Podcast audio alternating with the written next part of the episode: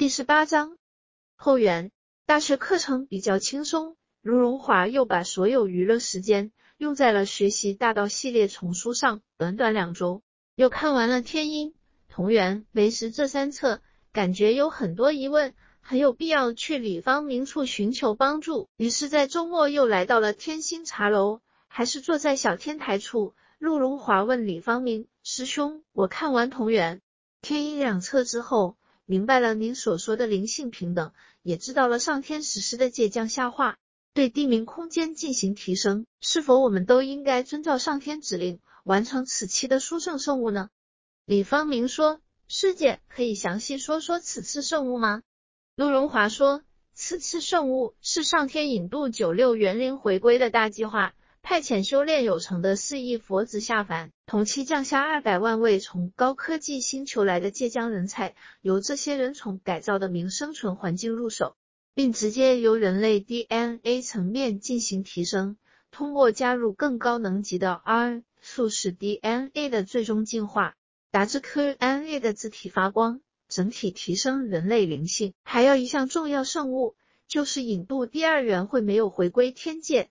迷失在地名生存的七千万葵光代价，包括能够进入真佛心中的中学生，外界学习大道系列丛书的有修之人，都是此次天界提引万灵回归圣物的先锋部队。不知我的理解是否正确？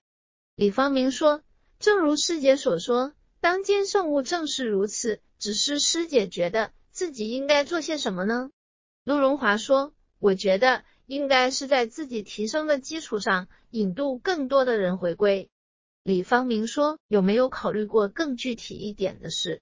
陆荣华说：“我只是觉得应当先看书，其他做什么还没有考虑过。”李方明举起茶杯，邀请陆荣华品茶，然后继续这个话题说：“师姐，人生过程最主要的任务就是提升灵性，也就是净化性体。”提升能量，而如何才能做到？首先就要说到所谓天音，其中包罗提升的方法，天界的计划实施的团队的。此时首要任务就是建立自己与神佛之间的联系，找到一个坚固的靠山，一边获取资粮源，一边有神佛护持，才能完成提升灵性的目标。陆荣华说：“我也想找个靠山，不知如何找呢？”李方明说：“只需皈依真佛心中即可。”陆荣华说：“这么简单啊？”李方明说：“就是如此。皈依之后，中脉会受你三宝，这就是今生修持的一品。首先是人登古佛受记，这个相当于上学报名一样。引领各位登录在真佛心中的中学生名录中，享受中学生的待遇。其次是受你口诀，一是遇到困难时可以默诵得到仙佛护佑，一是未来回归之际所需的密码。”第三就是获得全套的大道系列丛书。你若未皈依受记，我只能分享三十六册给您；皈依后还可以分享后四册给您。这些是引渡教授师资学习专用的课本。陆荣华说：“怪不得师兄说有四十册，却只给了我三十六册，原来必须要皈依才能学习啊。”李方明说：“也不尽然，仙佛说肉全部可以向大众公开，只是目前机缘未到而已。”陆荣华说：“我想皈依真佛心中，不知如何进行。”李方明说：“我这就给您发申请表，您填写好后，我帮您联络办理吧。”说完，转发给陆荣华一份电子表格。陆荣华也不纠结，马上打开填写，填好后又回传给李方明。李方明检查一遍，就将报名表转给真佛心中负责皈依事务的师兄，接着对陆荣华说：“办好以后，给师姐留言。”再继续下一步，陆荣华说：“既然有靠山了，我下一步该做什么呢？”李方明说：“还是先学习，把资量转化成自己的智慧，然后就知道自己该做什么了。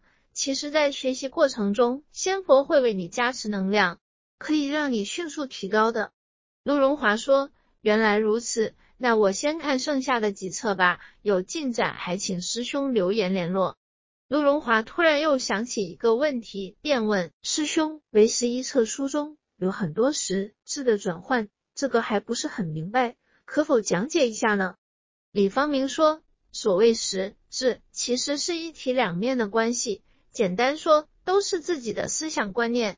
对同一件事物经历一次，只有简单的认识，此时就是实质形成，也是日后致知基础。在经历多次之后，必然会对这一件事物有全面的认知。若是所有实迭代在一起，形成一个完整系统的概念，就是成就此种知的彰显。无穷无尽的事物，并非都要经历才能知道其中内在联系，而是有固定的规律蕴含其中，如同春夏秋冬四时交替一般，也就是所谓的道蕴含其中。若是领悟此道，再将之用于面对新的事物。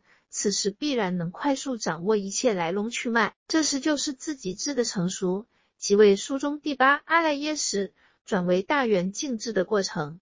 这里也是进入第九安摩罗识的入口，由此成就自己的法界体性质。此时也是我们常说的见性。安摩罗识就是性质本体之上所谓佛识，其实并无十种，只是为了人们便于学习理解，强名之为识。其实只是性体的功用彰显而已。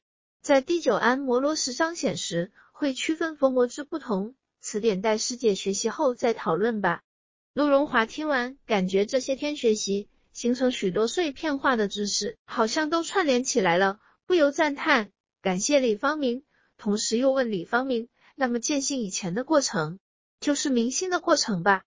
李方明说：“可以简单这样理解。”明心是明白外境到内在思想产生的过程，如何启动类似因缘果报接续、当下呈现的原理等等，这些都是掌握思维形成的过程之后，搞清楚性和心的一同及联系，明白佛魔性体彰显的规律，此时就进入见性层级了。只不过见性不只是理论，还有实证部分，必要自己能够亲证性体，才能说掌握全面，这需要修行功法。就是《唯识》一书中所说的逆呼吸法和毗罗性海的内容，还是待日后师姐需要时再讨论吧。陆荣华感觉自己越问问题越多，围绕性体发生的一切真是很神奇，不由感慨道：多亏遇到师兄，总感觉自己在找些什么，但是就算进入天文领域，还是没有看到要找的东西。没想到全在师兄这里啊！认识您真是太幸运了。李方明说：“师姐客气，其实你与仙佛有宿缘，今生所遇，前生已定。你现在看到的全是仙佛所述，所以若是感恩，还是直接感恩仙佛就好。”陆荣华一愣，说：“那我就等师兄办理皈依的消息喽。”今日又是收获满满，带着心满意足的感觉，陆荣华告别李方明，回校去了。